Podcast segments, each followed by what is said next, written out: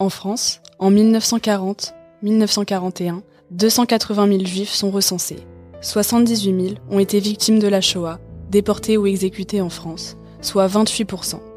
Ainsi, environ 70% des juifs ont survécu, soit beaucoup plus qu'aux Pays-Bas ou en Belgique. Chloé s'est particulièrement intéressée aux enfants juifs qui ont pu être sauvés.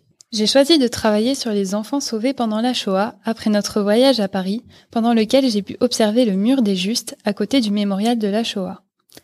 Les enfants ont pour la plupart été déportés et tués dès leur arrivée dans les centres de mise à mort, mais une part d'entre eux y ont échappé.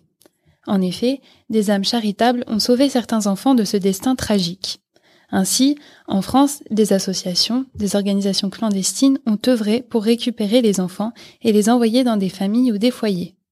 Les congrégations religieuses ont également caché des enfants et des familles ont aussi pris le risque d'en héberger. Ce sont pour ceux qui ont été reconnus en tant que tels les justes. En revanche, même si ces enfants ont survécu, ils n'ont pas tous pu vivre une vie paisible. Les expériences divergent et je me suis principalement inspirée de leurs témoignages dans le livre Paroles d'étoiles pour réaliser cette présentation. Les justes, également appelés justes parmi les nations, sont les personnes non juives qui ont risqué leur propre vie pour celle des autres. Ils ont logé, nourri et donné de l'affection aux juifs qu'ils ont secourus, particulièrement des enfants. Les justes ont été reconnus et ont reçu une médaille d'honneur, mais certains ne le sont toujours pas, alors de nos jours, il est toujours question d'une lutte pour la reconnaissance de ces âmes plus que courageuses et humaines. Car en effet, cela représentait un énorme risque pour eux. Ils pouvaient être arrêtés et punis. De plus, les juifs retrouvés avec eux étaient ensuite directement déportés. Ce sont des héros de la Shoah, ils ont donné l'opportunité à des enfants de vivre et se construire et de leur empêcher la mort. Ils représentaient une lueur d'espoir lors d'une période aussi sombre.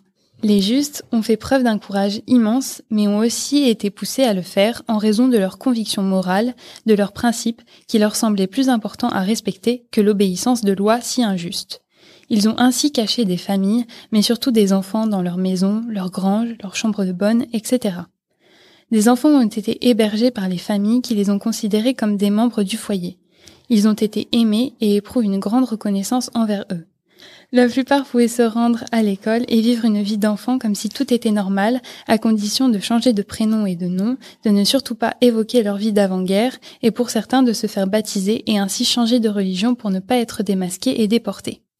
En fait, il fallait complètement changer d'identité et devenir une autre personne, vivre dans le mensonge.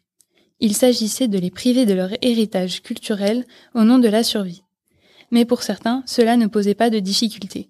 C'est une question d'adaptation et certains en venaient même à éprouver une quasi-haine envers les juifs qui avant étaient leur communauté. Certains le disent dans leurs témoignages, ils étaient heureux. Par exemple, Henriette nous confie Ça semble tout à fait paradoxal, mais moi, j'ai été très heureuse. Je n'ai pas le souvenir d'avoir ressenti l'absence de mes parents, J'étais bien, j'étais comme une petite paysanne tout à fait adaptée aux gens, aux lieux, aux bêtes.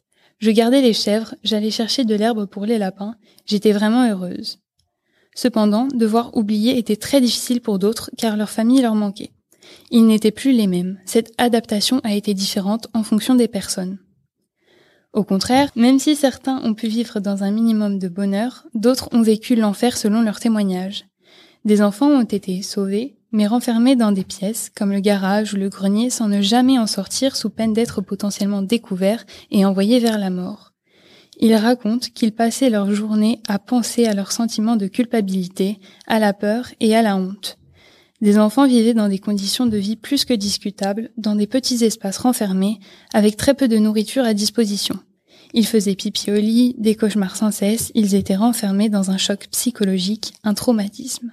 Solange nous raconte alors Pouvez-vous imaginer qu'à 9 ans, quelqu'un vous regarde dans les yeux et vous dise À partir de maintenant, tu t'appelles comme ça, tu es seul au monde, tu n'as pas de frère ni de sœur, et tes parents sont morts dans les bombardements.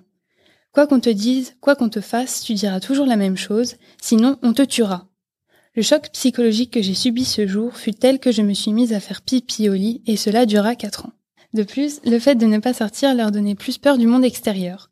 Pendant des mois ou des années, ils se sont complètement renfermés sur eux-mêmes. Contrairement aux autres, ils ne pouvaient oublier qui ils étaient, car ils ne vivaient pas une vie normale. Ils subissaient quand même. Il s'agissait de rester dans les oubliettes jusqu'à la libération. Les enfants ont subi des violences. Ils ont malheureusement pu subir des coups et parfois jusqu'à en vomir. Ils étaient des souffres-douleurs. Ils ont subi des agressions sexuelles et même parfois des viols. Hélène nous explique. On a atterri chez des paysans en Normandie, dans la Manche. Ces gens étaient des monstres. Ils nous ont torturés, ils nous ont battus. Nous étions les souffres-douleurs. La femme était très méchante. Avec elle, c'était toujours des coups. Quand je lui disais Mais pourquoi tu me bats? Qu'est-ce que j'ai fait?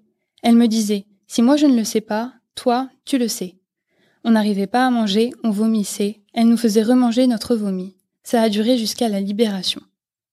Puis, Solange témoigne. J'ai été violée peu de temps après mon arrivée par le frère de la personne qui nous gardait. Il a fallu cacher ce viol et transformer la réalité. Et c'était évidemment très difficile de vivre séparés de leurs parents, surtout pour ceux qui ne recevaient pas d'affection de la part des gens qui les hébergeaient. Cela peut s'expliquer par le fait que des non-juifs recherchaient simplement de la main-d'œuvre pour les aider à travailler dans des fermes, par exemple, et non à les considérer comme leurs propres enfants. Donc, des âmes charitables ont été les héros de la Shoah en sauvant des enfants de l'issue tragique qui les attendait. Il fallait du courage pourtant, car cela était très risqué, mais l'humanité a vaincu l'illégalité pour les justes.